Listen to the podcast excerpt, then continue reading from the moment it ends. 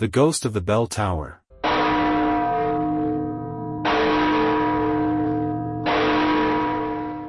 Happened in La Villa de Carrion, today Atlixco, Puebla, Mexico, around the year 1768. One early morning in the year 1768, approximately 17 years after what happened in this story, on a date on which the work on the new tower of the Spanish parish had been completed, today the parish of Our Lady of the Nativity.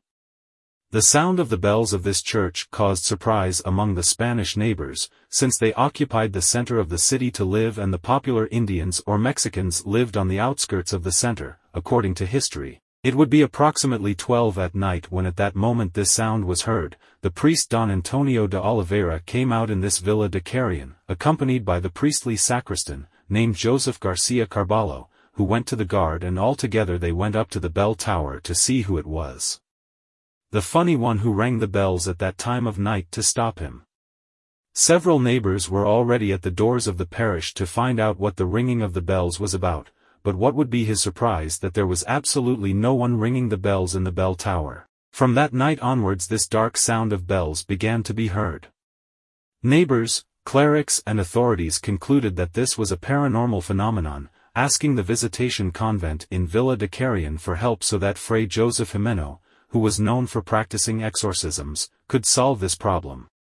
Being twelve at night, the time when a supposed ghost was ringing the bells, he went up to the bell tower alone to get in touch with this paranormal phenomenon, which he clearly heard as someone digging into the wall on the stairs, at the same time that the bells began to ring by themselves and what was Friar Joseph Jimeno's surprise when he saw a diabolical-looking figure scratching the wall with his nails to which the clergyman asked him in the name of the Lord to identify himself and tell the reason for his appearance?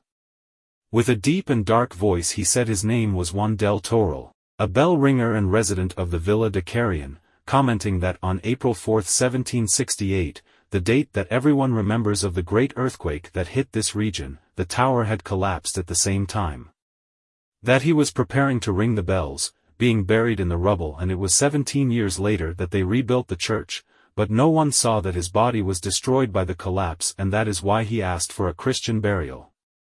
One day after this terrible event, the body of Juan del Toral was rescued and buried in the Pantheon of the El Carmen Convent, later military barracks and until today, February 2024, Atlixco Museum, place of many horror stories.